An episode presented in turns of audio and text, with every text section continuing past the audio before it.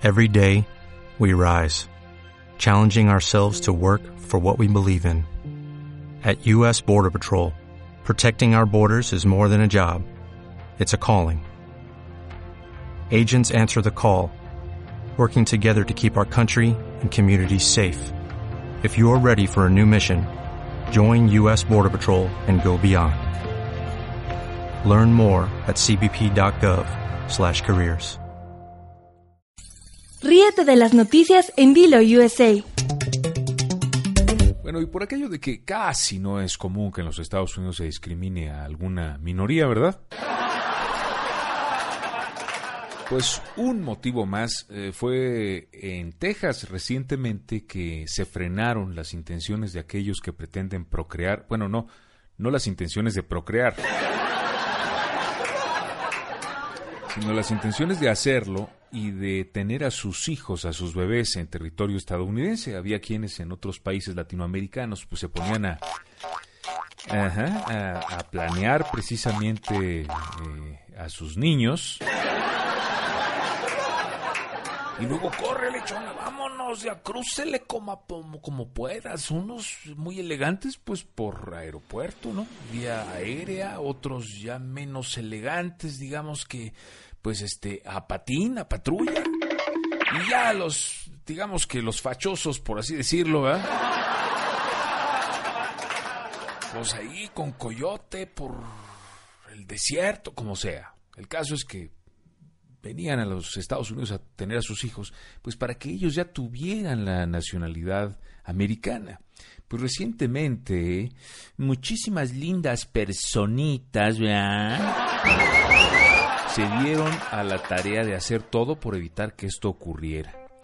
Texas, por ejemplo, el lunes pasado dio marcha atrás a su negativa de otorgar actas de nacimiento de niños nacidos en Estados Unidos a padres indocumentados. Obviamente estos niños pues corresponden a esos padres.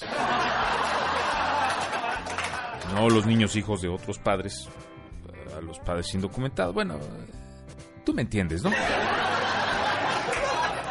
El Estado aceptó resolver así una demanda presentada por docenas de familias inmigrantes que impugnaban la negativa de Texas a otorgar las actas a madres que no presentaban documentos oficiales de identidad expedidos por el gobierno estadounidense. Con esto terminan dramas, verdaderos dramas como el de algunas familias, todos conocemos a alguien, ¿no? Que debido a esta situación incluso se ha originado el quiebre, el rompimiento, la ruptura, la separación de cientos de familias hispanas eh, por esta clase de motivos, por estas causas, porque hay alguien que a pesar de que necesita de los hispanos en muchos eh, aspectos, eh, trabaja, trabaja porque se vayan y luego, imagínate, eso te encuentras, estaba viendo en internet, en internet, para que suene así bien, en la internet estaba yo chequeando, como se dice acá, que la embajada norteamericana en México está haciendo publicidad en Facebook para que la gente vaya a conseguir sus visas.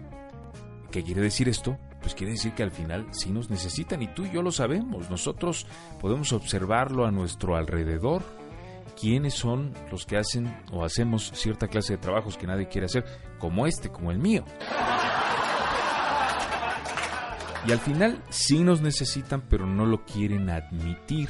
Y los más ignorantotes, los güeros más ignorantes, piensan que no hacemos falta aquí y que incluso estorbamos o que no nos deben nada, que no contribuimos en medida alguna al desarrollo de este país.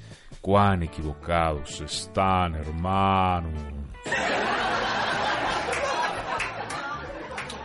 Bueno, pues ya dieron marcha atrás en Texas, se les prendió el foquito afortunadamente y, se han dado cuenta algunos, reconocen que hacemos falta aquí sin lugar a dudas y no esta clase de situaciones de discriminación, de racismo, no se dan solamente en, en, en los Estados Unidos evidentemente o en cualquier país al que llegan extranjeros.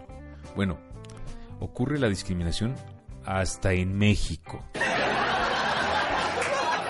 Y no nada más discriminan a los de otros países, sino los mismos mexicanos discriminando mexicanos.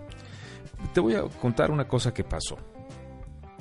hay un artista indígena mexicano que fue maltratado en la frontera sur de México. Fue verdadera indignación la que causó a, este artista que es un documentalista, o sea, no que hace documentos apócrifos. Esos se encuentran allá en San Pablo, en la Ciudad de México, bueno, en muchos lugares, acá, también. No, es el que hace, hace documentales, es de origen chapaneco y su nombre es Saúl Cac. Bueno, pues apenas recientemente estaba en el aeropuerto que se llama el Aeropuerto Ángel Albino Corso de Tuxtla Gutiérrez, y fue acosado por agentes del Instituto Nacional de Migración, pero no de otro país, sino de México, tú. Según contó él en su página de Facebook, este artista de origen indígena debía tomar un vuelo a la Ciudad de México debido a que su documental titulado La Selva Negra, y no tiene nada que ver con la intimidad de Niurka Marcos, que realizó, por cierto, con otro cineasta de nombre Charles Fairbanks, eh, pues este documental está seleccionado para el Festival de Cine de Guanajuato. Entonces tenía que viajar a la Ciudad de México y ahí en el aeropuerto ya sabes que llega, la, la, migra, ¿no? ¿de dónde eres? ¿Hacia dónde vas? Eh, cántame el himno nacional. Pues sí, pero pues ya cómo, ¿no? La canción cuesta. Oye, o decirles, contestarle a los de Migración de México, que te cante el himno, pues no soy cantante. Ahora que si quieres que te lo cante mal, pues le hablamos al Coque Muñiz. Si al Coque lo hubieran agarrado ahí en la frontera, le dicen canta el, el himno nacional y lo canta así. Vas para atrás, mi rey, tú no eres mexicano. Y indignado él, indignados muchos. ¿Por qué? Porque él lo considera también un acto discriminatorio, este hecho lamentable del que fue protagonista. Y por otra parte, ya se me andaba olvidando decirte esta información, y es que recientemente se hablaba de que Polo Polo, ya sabes, ese contador de chistes espectacular que al menos a mí me encanta, eh, recientemente se publicó en una revista que padecía de Alzheimer, por eso ya se me andaba me olvidando tú. Lo que pasa es que él está haciendo una cosa que se llama la gira del adiós. Ya llegó a una edad en la que ya no quiere decir peladeces, ya nomás quiere hacerlas. Pero, pues nomás quiere, ya de querer hacerlas, pues hay un trecho muy, muy largo. Pero el buen Polo Polo está bien, dice que lo único que tiene es que, pues está ruco, ¿no? Y que por eso ya tiene planes de retirarse y está haciendo esta gira, pero que no tiene Alzheimer, que al menos que él se acuerde, no. Dice que yo recuerde, no, no tengo Alzheimer, güey, pero para nada. Y si tengo, ya ni me acuerdo. Pero afortunadamente va a estar bien y va a andar de gira por todas partes despidiéndose. Vale la pena verlo, yo he tenido la oportunidad de hacerlo. Me gustó mucho, eh, es especial el estilo que tiene Polo Polo, un estilo que fue definiendo con el paso de los años, porque él realmente no se dedicaba a esto de contar chistes. Un día le salió y le salió bien y de ahí se siguió hasta que adoptó un estilo difícil de imitar, aunque muchos lo han intentado, y prácticamente, aunque está en auge o de moda este asunto de los stand-ups, del stand-up comedy, que dicen los güeros, y que nosotros le decimos, pues contar chistes de pie.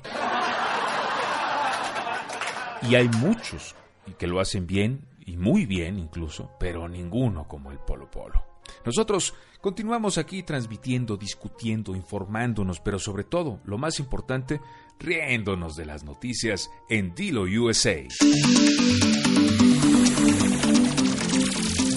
Dilo USA, el único noticiario divertido en los Estados Unidos.